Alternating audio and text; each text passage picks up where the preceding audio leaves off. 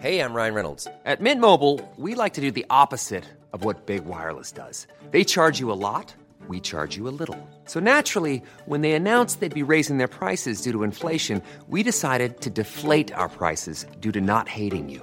That's right. We're cutting the price of Mint Unlimited from $30 a month to just $15 a month. Give it a try at mintmobile.com slash switch. $45 upfront for three months plus taxes and fees. Promo rate for new customers for limited time. Unlimited more than 40 gigabytes per month. Slows. Full terms at mintmobile.com.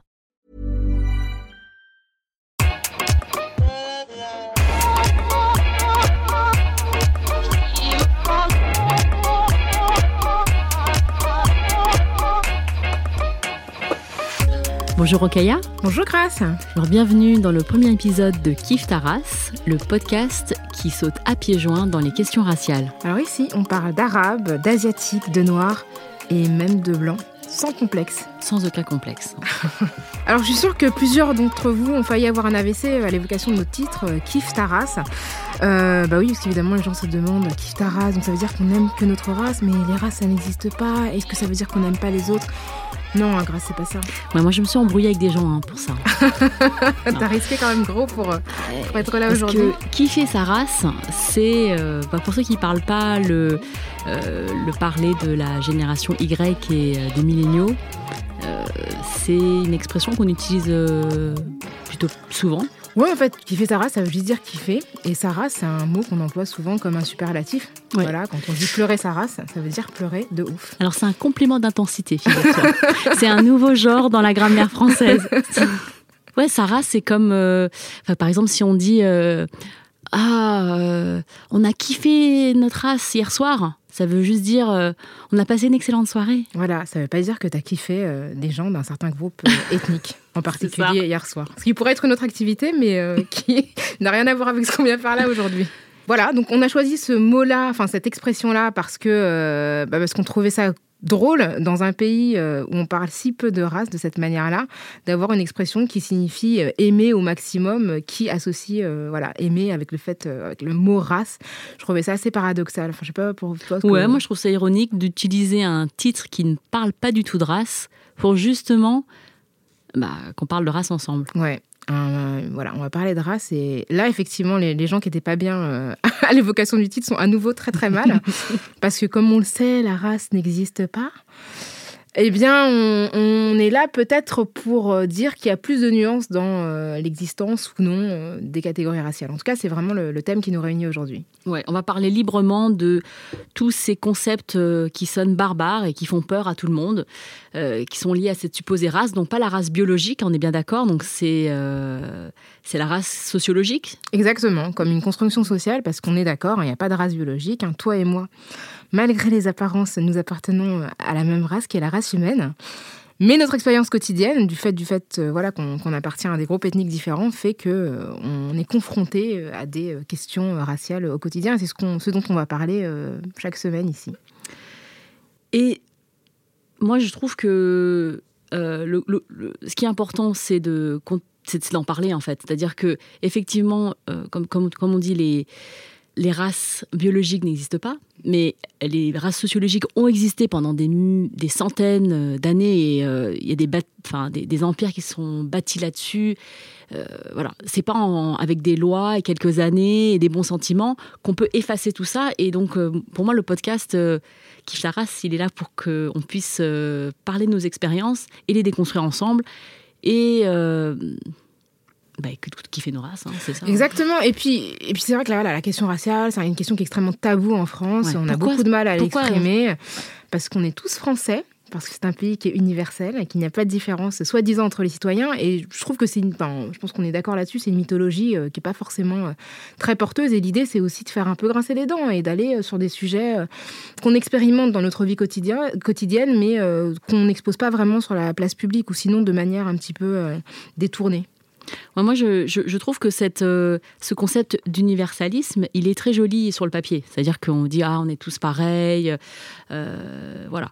Mais finalement, c'est comme euh, quand t'es mère et que tu dis, euh, on dit, ah, tes enfants, tu les aimes tous pareils, ils sont pareils. En fait, non. C'est-à-dire que tu les aimes de la même manière. Enfin, tu les aimes tout autant, en fait.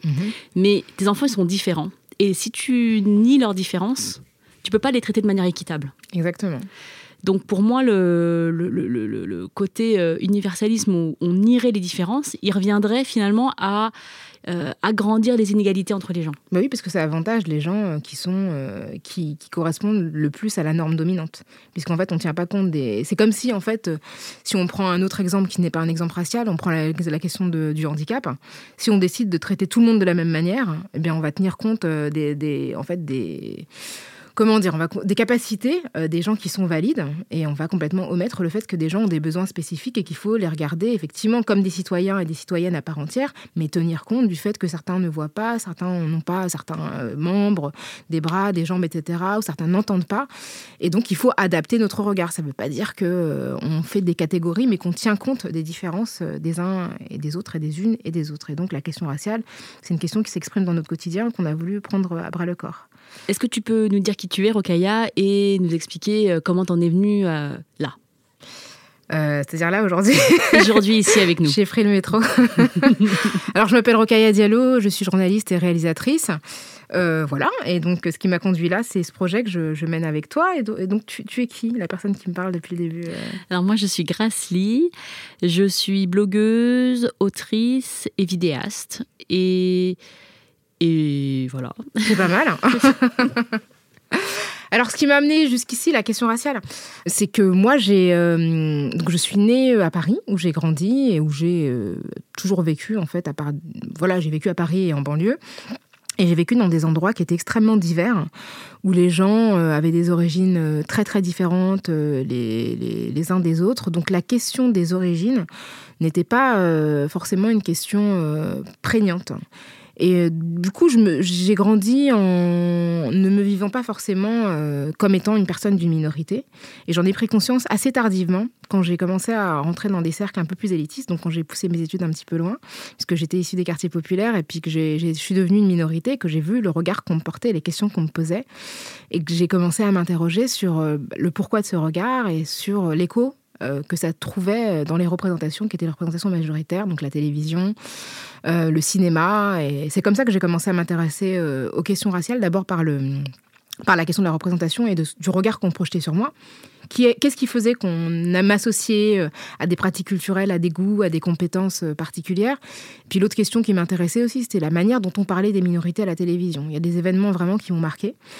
Euh, notamment euh, les révoltes de 2005 euh, à Clichy-sous-Bois après la mort de Ziad Bena et Bouna Traoré qui étaient poursuivis par la police et la façon dont on a commencé à parler des banlieues en prétendant que c'était des zones de non-droit, que ces deux jeunes avaient des choses à se reprocher alors que ce n'était pas du tout le cas. Et ça m'a beaucoup, beaucoup interpellée, donné envie de, creuser un petit peu sur le traitement journalistique de, bah, des personnages, des personnes qui sont issues de groupes minoritaires sur le plan ethnique.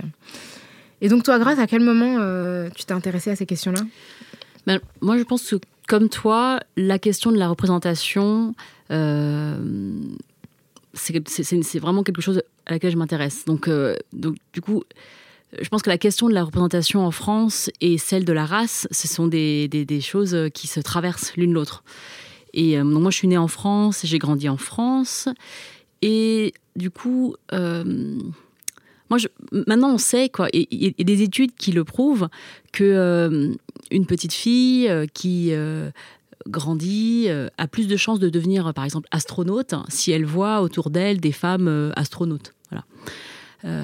et de la même manière, une petite fille asiatique, comme je l'ai été il y a un, quelques temps déjà. Mais toujours asiatique. voilà, ça oui. Euh, elle a plus de chances de bah, d'élargir son champ des possibles si elle voit des femmes asiatiques euh, voilà, euh, faire des choses diverses et variées. Et, moi, j'ai grandi surtout en voyant des femmes asiatiques représentées comme masseuses, comme prostituées ou comme serveuses dans les restaurants chinois, par exemple. Donc, donc effectivement, donc je me pose cette question de la, de la représentation pour euh, les petites filles, les petits garçons et pour tous les autres parce que c'est, euh, je, je, veux vraiment savoir euh, jusqu'où ça peut nous, ce que ça peut empêcher et où ça peut nous mener en fait. Donc du coup, toi, tu te définis comme asiatique? Alors, la question de la définition de, de soi, je trouve que c'est hyper compliqué parce que par exemple, aux États-Unis, on dit Asian American. Donc ça, c'est un terme hyper large et, et accepté.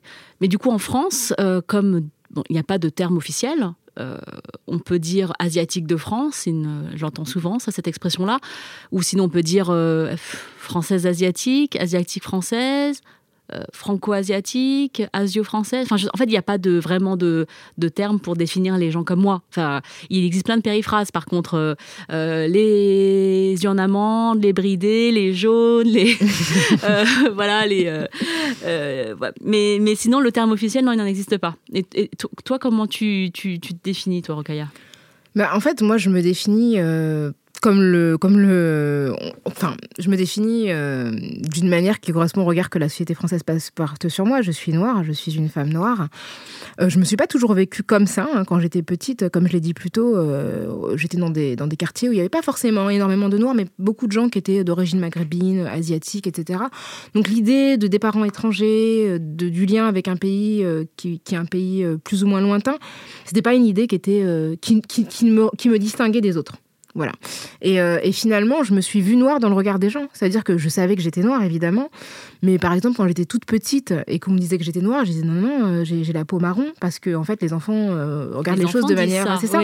Bah, de manière très rationnelle. C'est vrai que personne bah, n'a véritablement la peau noire. Oui. Tu as la peau marron. Exactement. De la même manière que les gens qui se prétendent blancs ou qui, se, qui sont considérés comme blancs ont la peau qui varient entre rose pâle et beige, quoi. Donc euh, c'est pas une, voilà, c'est pas des vraies couleurs, ce sont vraiment des distinctions. C'est des constructions de, de, de l'histoire, enfin, de l'histoire. Bah, c'est une opposition schématique qui est tellement mm. facile et qui a permis effectivement de justifier des, des dominations. Donc moi après, je m'approprie euh, cette, mm. euh, cette dénomination et je me considère comme comme étant noire. Mais même la catégorie noire est très très large, quoi. Elle comprend des gens qui vont de la carnation de Beyoncé à celle de Lupita Nyong'o.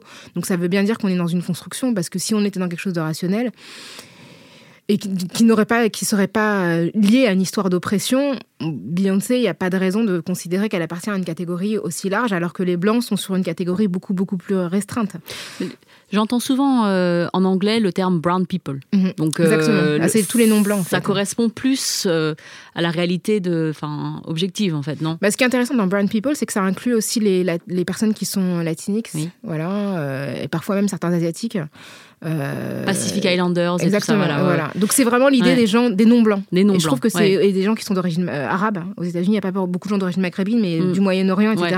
Sont les gens bruns en fait. Plus. Mm. Euh, et ça, je trouve que c'est intéressant parce que c'est, oui, c'est un peu comme ça que ça s'est construit schématiquement. Bah, cette construction artificielle, elle se retrouve bah, justement chez les, les, personnes asiatiques qu'on appelle les jaunes, puisque bon, moi j'ai pas la peau jaune, hein, j'ai regardé. Personne n'a la peau jaune. J'ai comparé avec les boutons d'or, là, est-ce que tu aimes le beurre, tout ça. Non, je n'ai pas la peau jaune.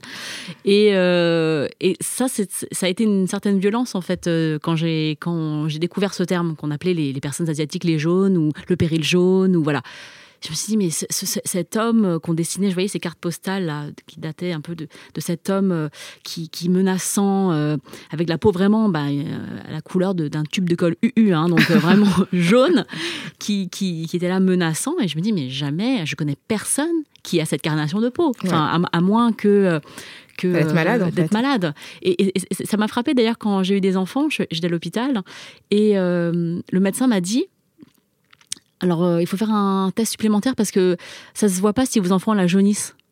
Mais c'est tellement fou. C'est un médecin Ben oui, mais bon, après, enfin voilà, je pense que c'est incroyable. sur d'autres enfants, ça se voit tout de suite, mais les miens, ça sur se les enfants noirs, ça se voit pas non plus, hein, juste pour son information. Euh. Et ça m'a choqué. En fait, en fait si tu veux, l'expérience de la race me traverse, c'est-à-dire que je, je euh, tout le temps, je veux dire, à tous les moments de ma vie, euh, elle est là. ce qui est fou, c'est quand on vit une expérience aussi intime et aussi euh, joyeuse qu'on soit rappelé aussi brutalement euh, à, son, à son origine. Quoi. Alors qu'en réalité, c'est vrai qu'il y a beaucoup d'Asiatiques qui Enfin, toi, par exemple, tu as la même couleur que plein de gens qui sont blancs, quoi, en fait. Donc, c'est vraiment une construction, encore une fois. C'est une construction, voilà. Une bah, Comme les Indiens qui seraient rouges, encore ah une fois, c'est une manière de, de, de les désigner comme autres par rapport à un référent blanc. Et là, on décline plein de couleurs qui sont la couleur des autres. Donc, euh, donc voilà, euh, pour la définition, c'est celle-là. Je, pense que ça correspond à, un groupe euh, qui est le groupe des, Noirs de France. Hein, c'est pareil. Alors, c'est pareil, on parle d'afro-descendants, on parle hum, d'afropéens. On parle de d'ascendance africaine. Afropéen, c'est un terme qui avait été employé par les Nubians dans les années 90 et qui a été vraiment euh, popularisé par euh, Leonora Miano dans dans un, dans un de ses recueils de nouvelles et puis dans, dans des romans. Euh, je trouve que c'est assez joli, c'est beau à l'oreille en tout cas, et euh, je ne sais pas si tout le monde se reconnaît, mais ce, ce qui est intéressant, c'est aussi l'idée de l'ascendance africaine et de la, diaspora, de la diaspora africaine qui a été créée par l'oppression, parce qu'effectivement, il y a le, ce foyer-là qui était le continent africain, dont les descendants ont été, les descendants ont été dispatchés dans le monde par les, les déportations, donc les esclavages qui les a voilà, déportés dans les Caraïbes, en Amérique du Sud, mais aussi dans l'océan Indien. Et, euh, et, ça, c'est, je trouve que ça, ça fait un, c'est comme un lien avec la, la terre originelle, même si c'était la terre originelle de, de beaucoup, d'une grande partie de l'humanité. Mais c'est vraiment ce truc-là de, de, quelque part retourner l'idée du stigmate noir pour en faire quelque chose de, de plus, euh, un trait d'union peut-être plus mmh. valorisant. Et c'est aussi, ça, distingue du coup les personnes noires, de l'expérience d'être noire en Europe, mhm. euh, d'être noire par exemple aux États-Unis, puisque ça ne recouvre pas forcément les mêmes euh, vécus. Oui, ça recouvre pas les mêmes vécus. En fait, ça dépend de quel, quel noir on est en France, parce qu'il y a des noirs, par exemple, en France, qui sont. Bon, c'est pas mon cas. Euh, ma famille vient d'Afrique, du Sénégal, donc je suis pas descendante d'esclaves, mais il y a des noirs de France qui sont descendants d'esclaves, donc ont une expérience de la négritude d'une certaine manière, euh, si on, reprend ce terme emprunté. Euh, au courant, courant littéraire, qui est une expérience qui est liée à l'esclavage. Et là, il y a une vraie proximité avec les États-Unis, parce que c'est vrai que quand on pense à la France, on ne pense pas du tout aux Noirs qui sont descendants d'esclavage. On a tendance à associer ça uniquement aux États-Unis, alors qu'on a une grosse partie de la population qui, dont les ancêtres ont été déportés et qui, qui ont été réduits à l'esclavage.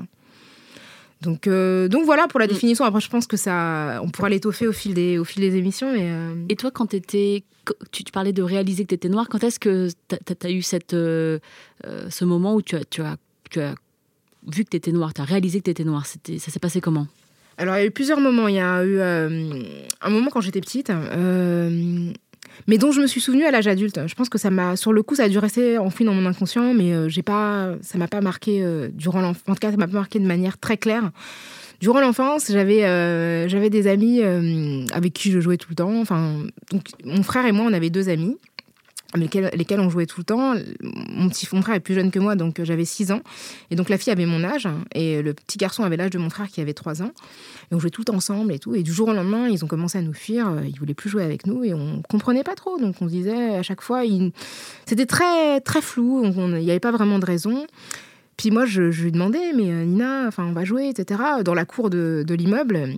Et elle était très évasive. Quand, quand on jouait, on voyait qu'elle regardait partout autour d'elle pour voir si, je sais pas, je savais pas pourquoi exactement à ce moment-là. Puis un jour, son frère, qui était, comme il était vraiment tout petit, zéro tabou. Sans filtre. Voilà. Et il vient, il vient nous voir. Il, dit, euh, il me dit, ben, c'est mon père, il nous a dit de pas jouer avec les noirs. C'est horrible. On était horrifiés. Mon frère et moi, on, a, on était choqués parce qu'en fait, c'est la première fois qu'on nous qualifiait comme ça de noirs. Et en fait, on allait, donc du coup, on allait voir ma mère en lui disant ce qui s'est passé. Ma mère a sorti, mais elle était furieuse. Et donc, elle s'est disputée avec le père euh, de, de mon ami, qui en plus n'était même pas blanc, hein, il était asiatique. Donc, euh, en lui disant, mais vous croyez que vous êtes blanc en plus, etc. Donc, embrouille de ouf. Et du coup, on avait clairement plus le droit de jouer les uns avec les autres. Et, on se et je me souviens parce qu'en en fait, on avait un balcon dans l'immeuble. Il y avait une espèce de, grande, de, grande, de, grand, de grand balcon. Et donc, Nina, elle était à son étage, elle me regardait. Moi, je jouais dans la cour et on se regardait. Et on n'avait plus le droit de jouer ensemble. Et en fait, c'est vraiment la fin d'une amitié pour, euh, pour ça. Donc, ça, ça a été une des premières réalisations dans l'enfance. Et après, à l'âge adulte, c'est vraiment euh, quand j'ai quand j'ai quitté en fait le bah, donc j'étais euh, j'étais à la Courneuve euh, pour jusqu'au lycée. Après j'ai fait je suis à l'université. Et ce qui se passe en France c'est que plus on avance dans les études moins il y a d'arabes de, noirs et à la fin il y a quasiment il y en a quasiment plus. Donc moi je me suis retrouvée à un moment de ma scolarité de ma vie étudiante où j'étais la seule. Et j'ai commencé à focaliser une attention que je trouvais très très étrange. Euh, j'ai fait face à des gens qui me demandaient euh, d'où je venais, mais en imaginant qu'en fait j'allais répondre euh, que je venais d'un pays étranger, ce que je comprenais pas au début parce que moi je disais vraiment d'où je venais, donc de Paris ou de la Courneuve selon selon ce, ce que je comprenais qu'on voulait savoir de moi. Et puis les gens me demandaient, mais avant, t'étais où? Et je disais, mais en fait, avant, j'étais, j'étais pas née. Enfin, il n'y a pas d'avant, quoi, dans ma vie. Il n'y a pas d'avant Paris. Et j'ai commencé en fait à comprendre que je me voyais pas du tout de la même manière que les gens me voyaient et qu'on m'associait des choses qui m'étaient complètement étrangères, euh, des cultures. Euh, donc c'est, euh, tu vois, par exemple, tu vas à une soirée Il y, a, y, a, tu vois, la musique à Magic System, et tout le monde se retourne vers toi, genre, bah, c'est ton, ton quart d'heure, quoi. C'est ton moment de gloire. Alors, il y a le côté, c'est ton moment de gloire, et le côté, tu vas nous orienter sur comment danser sur cette musique très compliquée. Tu, danses mieux que Ouais, c'est ça, parce que c'est vraiment ta culture. Tu as le rythme dans la peau. Ça. Donc, on va te faire honneur, mais quand même, tu vas, tu vas être euh, notre guide sur ce, sur ce truc-là. Et c'est terrifiant. C'est vraiment horrible parce que tu te dis, mais je, je, je suis pas du tout ivoirienne, en fait, tu vois. c'est un pays dans lequel je n'ai jamais mis les pieds, voilà, c'est pas des gens de ma famille. Donc, tous ces trucs-là, ou ces questions qu'on te pose sur euh, soi-disant chez toi, etc., qui te font te rendre compte, qui te singularisent. Et moi, je me suis retrouvée, en fait, euh, j'avais vraiment la vingtaine largement passée, à, me, expliquer aux gens que j'étais française. C'est-à-dire que là où j'avais jamais eu le sentiment d'avoir à, le formaliser, j'ai dit aux gens, je suis française. Et euh, Hey, I'm Ryan Reynolds. Recently, I asked Mint Mobile's legal team if big wireless companies are allowed to raise prices due to inflation. They said yes. And then when I asked if raising prices technically violates those onerous two-year contracts, they said, "What the f*** are you talking about? You insane Hollywood ass." So to recap, we're cutting the price of Mint Unlimited from $30 a month to just $15 a month. Give it a try at mintmobile.com slash switch. $45 up front for three months plus taxes and fees. Promo for new customers for limited time. Unlimited more than 40 gigabytes per month. Slows. Full terms at mintmobile.com.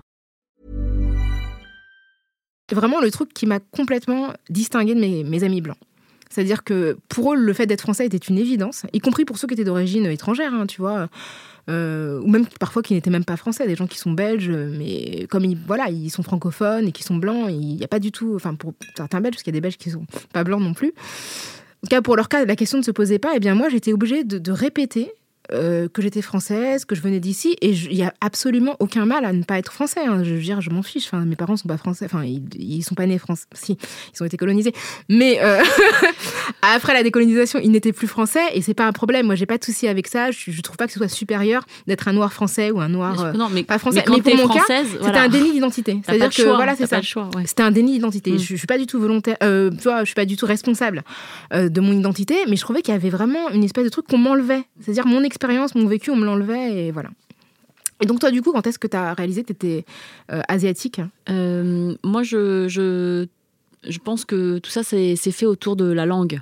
Euh, de mon côté. Parce que quand j'étais petite je parlais chinois à mes parents.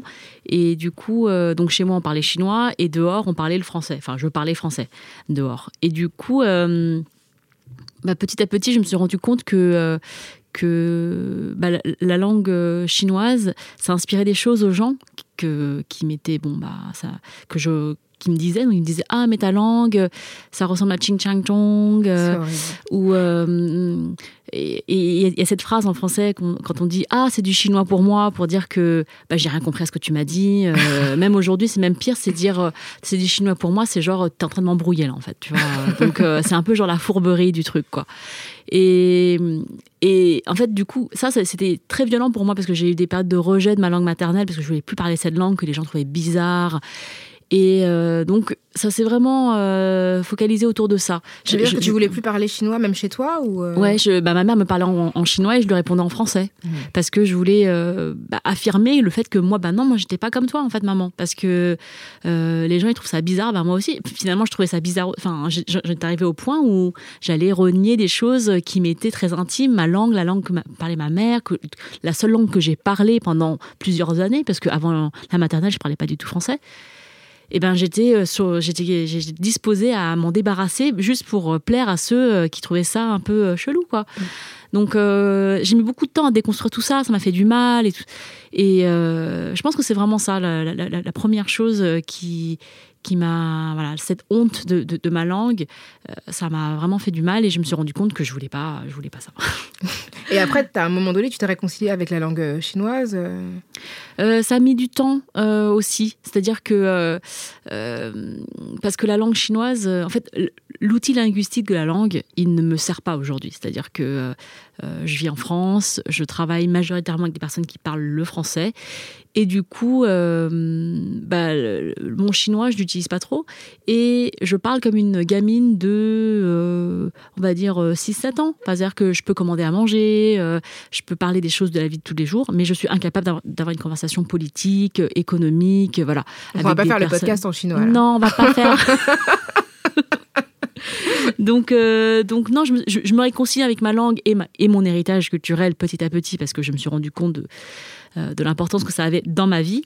Mais euh, pour la langue, non, je suis toujours incapable d'aligner euh, des mots correctement en, chinois. ma mère m'appelle sa banane. Elle m'appelait sa banane parce que j'étais jaune à l'extérieur et blanche à l'intérieur parce que je ne maîtrisais pas cette langue que je maîtrise toujours pas.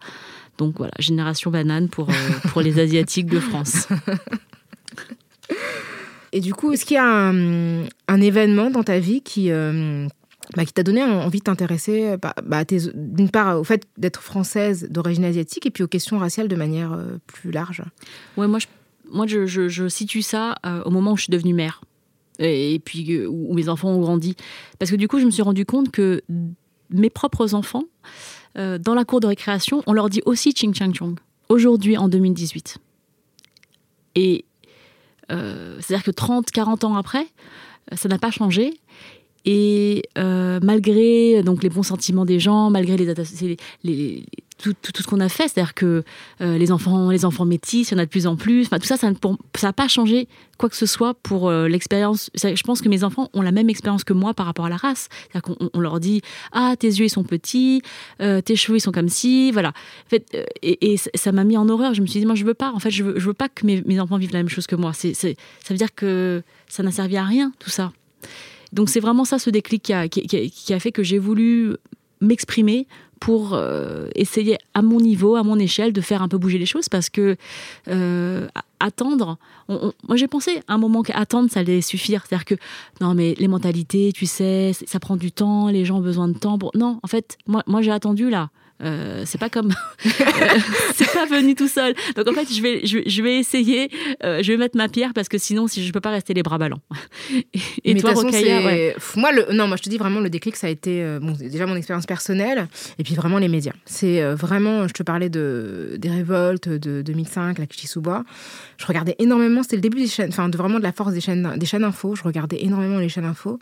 Et en fait j'étais assise devant les commentaires euh, de gens qui étaient euh, des hommes blancs qui n'avaient jamais manifestement franchi le périph, euh, qui nous racontaient en fait la vie des cités, des banlieues, qui parlaient des minorités, etc., sans les côtoyer et surtout sans les même les convier à leur table pour parler en leur propre nom.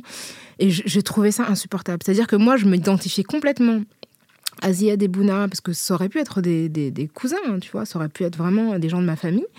Et je m'identifiais à eux et je me disais, mais on peut pas parler en fait pour nous-mêmes. C'est-à-dire qu'il y a des gens qui viennent parler de nous comme s'ils parlaient euh, d'animaux, euh, voilà, de, comme s'ils faisaient de, mm. vraiment de, une forme d'anthropologie. Euh, voilà, de, ils parlaient d'animaux lointains et qui décryptaient leur culture, etc. Comme si nous n'étions pas capables de nous exprimer directement. Et quand ils sollicitaient des gens de banlieue, c'était des très jeunes. Alors, c'était des ados qui avaient 17-18 ans. Donc, évidemment Enfin, n'importe qui à 17-18 ans n'a pas de discours euh, articulé, à part vraiment pour des gens qui sont particulièrement brillants. Donc il y avait des espèces d'opposition entre un jeune de 18 ans qui peut être aussi en colère parce que dans son quartier, il y a des problématiques particulières, d'autant plus que voilà, quand il y a des morts de jeunes, etc., face à une personnalité politique de haut vol qui avait une maîtrise du discours euh, très très grande et ça donnait lieu à une confrontation qui n'avait aucun sens et qui évidemment desservait euh, des gens auxquels moi je m'identifiais. Et vraiment, moi, c'est l'envie euh, de prendre la parole. Et vraiment, j'imaginais pas que ça prendrait cette forme-là. C'est-à-dire que je, me disais, il faut qu'on arrive à réagir et à s'inscrire dans le paysage public pour faire entendre notre voix et pour qu'on arrête de parler à notre place pour en plus dire n'importe quoi. Donc c'était vraiment, moi, c'est le côté journalistique, médiatique qui m'a donné envie de, de m'exprimer en mon nom propre. Qu'est-ce que le, c'est quoi le préjugé le plus courant que tu as vécu, que tu as subi et que, qui t'a le plus euh, agacé ou mis en colère? Bah, le préjugé de, la, de la provenance, bon voilà, c'est quelque chose d'assez courant, mais c'est vraiment. Euh, je, trouve que c'est. Euh, en fait, quand on est euh, une minorité et qu'on est dans et qu'on gravite dans des sphères sociales élevées, ce qui vient souvent, c'est vraiment le fait de se sentir déplacé. C'est-à-dire, moi, je me sens bien, mais que vraiment, on est associé à quelque chose qui n'est pas censé être là. Et moi, je le ressens beaucoup dans le travail, c'est-à-dire que on, les premières fois que j'ai fait des chroniques euh, pour une grande radio, je me suis refoulée à l'entrée. Mais ça m'est arrivé genre euh, euh, trois fois, on trois, quatre fois. On me laisse pas rentrer. Qu'est-ce que vous voulez? Mais je suis là et genre je reviens la semaine d'après avec des lunettes. Donc effet Clark Kent, le mec me reconnaît pas. Et qu'est-ce que qu'est-ce que vous voulez? Mais c'est à dire que le mec me refoule, le vigile. je lui dis non mais je viens faire une chronique, etc. Et il me croit pas et il m'accompagne jusqu'à l'accueil pour vérifier que je, tu vois, que je, suis bien là pour une raison, euh, une vraie raison. Et ça m'est arrivé plusieurs fois. Hein. Ah, et c'est ça qui est ouf. En fait, c'est vraiment ça qui est, qui, est, qui est, vraiment désobligeant. Le fait que on ne considère pas que tu que tu sois la personne que tu es censée être. Si tu exerces une fonction où les gens comme toi sont, euh, sont rares. Donc ça m'est arrivé plein de fois. Et le pire, c'est que quand je le racontais, on me disait Non, mais c'est parce que tu as des baskets. Hein. Tu dis, mais toi aussi, t'as des baskets. Non, mais tu vois ce que je veux dire C'est genre, mais vraiment, c'est euh, l'espèce de mauvaise foi. Donc, tu te sens hyper seul dans, mm. dans, ton vécu parce que personne ne te croit. Bah, on te nie l'expérience raciale. Mais non, mais t'es parano. Ouais, c'est ça, t'étais, voilà. T'es bah, vraiment parano. Parce que t'as l'air jeune, c'est pour ça. Bah oui, non, mais euh, les stagiaires, ils sont plus jeunes que moi, donc euh, faut arrêter de dire n'importe quoi. Et donc, du coup, ce truc-là, c'est vraiment, voilà, où je vais, voilà, si je réalise un, film, on pense que c'est mon cadreur qui fait le film. Que c'est lui. Et donc, on lui. Enfin, voilà. Ou on pense que c'est un film étudiant. Enfin, il y a toujours ce truc de, sérieux que tu dois prouver parce qu'on n'imagine pas que tu sois la vraie personne. Et ça arrive à. Enfin, c'est quelque chose que j'entends beaucoup, des gens qui sont médecins. Euh, qu'on prend pour des brancardiers, enfin tu vois ce genre de choses.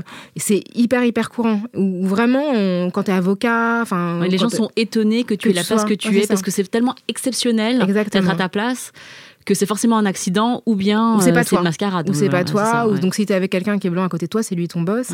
Ça peut pas être toi le boss. Enfin tu vois. Et c'est vraiment ce truc là que je, que je ressens le plus, le plus couramment, où vraiment tu sais que ta présence n'est pas normale mm. dans, un, dans un lieu où en fait il y a une forme d'uniformité habituelle et donc on te regarde, où on pense que tu, que, que tu, vas, voilà, que tu vas faire le service, enfin, ce genre de choses quoi.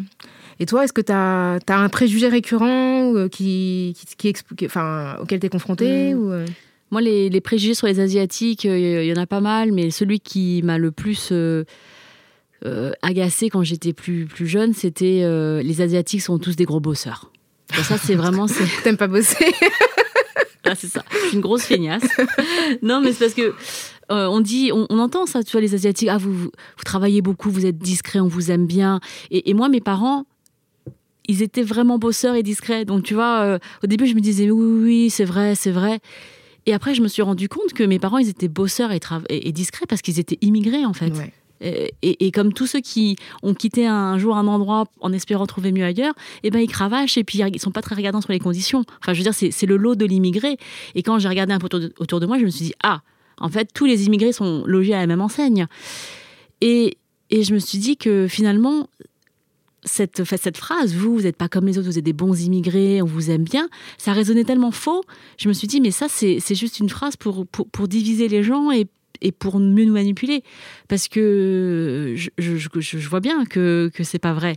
Donc, euh, et, maintenant, quand, je l'entends, vraiment, ça m'énerve de continuer à, à, colporter des ragots sur enfin, euh, cette, discrimination qu'on appelle euh, positive euh, qui en fait reste une discrimination et euh, affecte des gens. Donc ça, c'est voilà, ça c'est ces choses qui Ça t'a mis la pression à toi, de, du coup, l'idée qu'on attende de toi que tu sois super bosseuse et assez euh, réservée. Est-ce que toi, dans le boulot ou dans tes études, ça t'a mis la pression? Ben Parce que oui, parce que je me suis dit que si j'étais pas discrète, j'étais pas une bonne asiatique, que qu'on attendait de moi quelque chose et que si je ne délivrais pas ça, ben, j'allais faillir à ma à qui j'étais puisque je, je, croyais que euh, c'était inscrit en moi d'être discrète et d'être travailleuse. Donc si je si j'avais un moment de, détente en vue, c'était la culpabilité.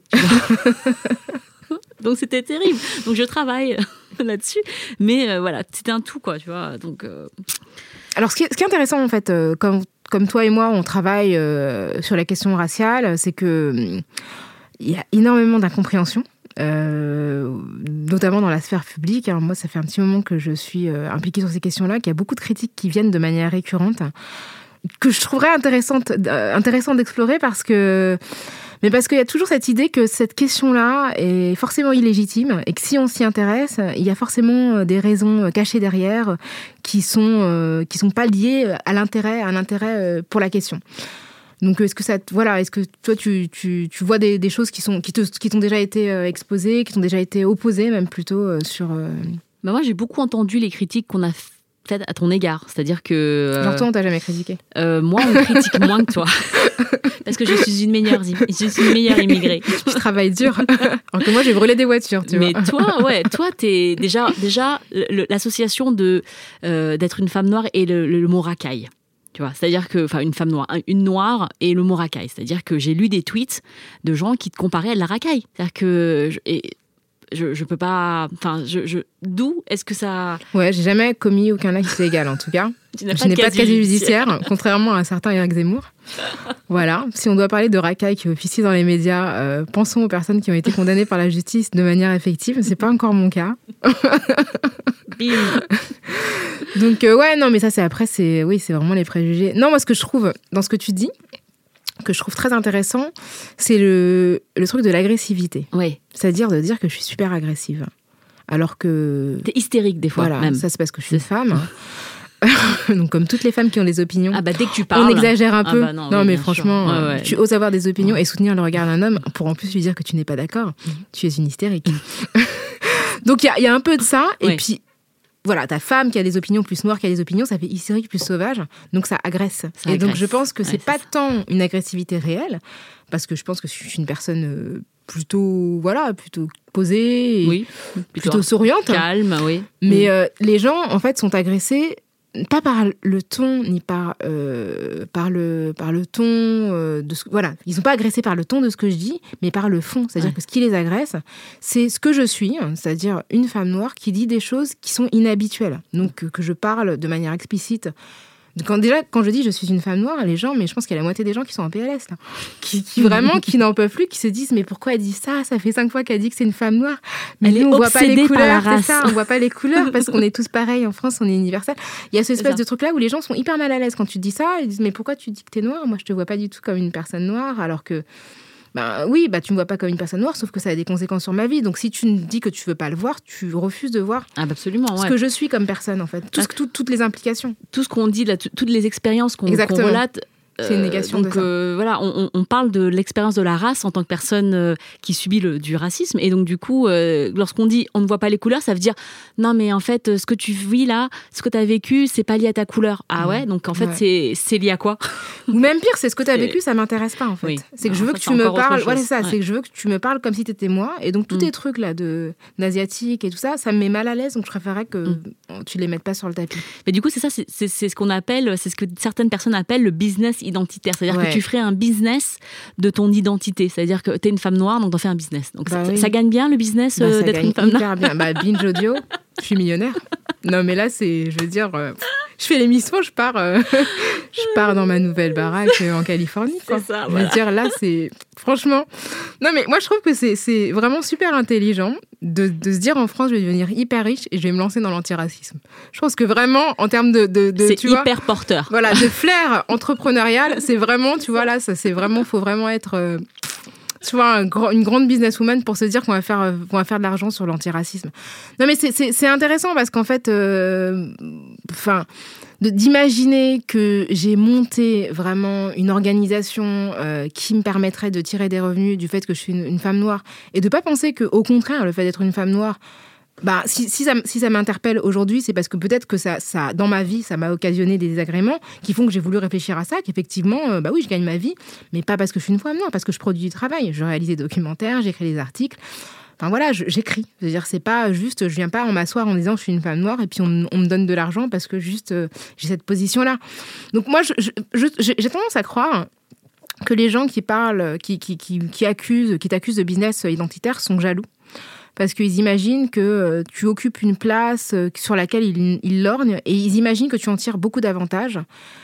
Parce que tu vois, on n'est pas dans le débat rationnel, c'est-à-dire que si tu n'es pas d'accord avec ce que je dis, tu m'opposes des arguments concrets en disant que Oui. ce que je dis est faux. Voilà. Si tu commences à m'accuser de business, ça veut dire que toi, tu as déjà une lecture, euh, tu vois, économique, Économique, ouais, de, du, du marché euh, de la, de la, tu vois, de l'idée. Mm, mm. Et ça, c'est pour moi, ça en dit plus sur les gens qui, qui m'opposent ce qualificatif que sur, euh, sur moi. Puis moi, je vois pas de problème à tirer un, cert- un, un- un- un profit de qui on est, De son qui travail. qu'on soit. C'est-à-dire Mm. que, enfin, je veux dire, euh, euh, de toute façon, c'est pas juste ce que tu es, c'est ce que tu produis à partir de ce, de, de- de ce que tu vois, ce que tu, voilà. Mhm. Donc de toute façon, c'est c'est la valeur travail et non la valeur euh, être. Enfin, Ouais. euh, donc, ouais. Mais bon, en tout cas, continuer à tweeter euh, des choses, euh, des choses euh, méchantes à l'égard de Rocailla ou de, Euh, moi, ça me nourrit intellectuellement. voilà. C'est vraiment. Ça lui euh, donne de la force. Exactement. Et puis ça nous fait rire. Donc, non, non, mais je trouve c'est assez marrant de voir à quel point les gens sont, voilà, ne supportent pas l'évocation de ce genre de thématique. Je pense que, euh, que si, voilà, si on diffuse euh, après voilà, la diffusion de cette première émission, on va avoir des retours euh, stratosphériques. Hein. Je pense qu'il y a des gens qui vont vraiment péter les plombs.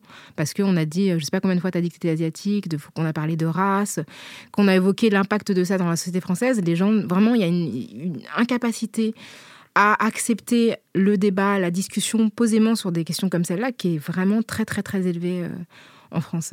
Oui, c'est, moi, je, je, peux, je peux comprendre que c'est pénible de, de, de, de voir euh, que euh, les choses n'ont pas avancé en fait à ce niveau-là et que de, de l'universalisme républicain tel qu'il a été pensé ne, ne, fonctionne pas, en tout cas pas pour les personnes qu'il est censé protégé. Bah, il a été pensé par des hommes blancs, donc mm. euh, je veux dire, ils, ne nous ont pas prévus dans l'histoire, donc euh, on est là pour prendre notre place. donc, euh, bah, en tout cas, merci d'avoir été à l'écoute de, de ce premier épisode de Kif Taras. Euh, bah, ce serait cool en fait. Nous, ce qu'on aimerait bien, c'est que vous nous écriviez, que vous nous envoyiez vos expériences, vous nous disiez ce que vous avez pensé de l'émission. Donc, on a une adresse mail, c'est kiftaras.podcast, donc en un seul mot, à gmail.com. Et le hashtag, c'est kiftaras. Vous pouvez nous envoyer même des messages audio, des mails, on pourra les lire à l'antenne, vous répondre. Et puis le hashtag pour nous interpeller, nous féliciter, nous critiquer. On est ouverte à tout ça, hein, grâce. Ah oui, non, mais nous, on est euh, sans complexe. Merci beaucoup. Au revoir. Merci beaucoup. À bientôt pour un prochain épisode.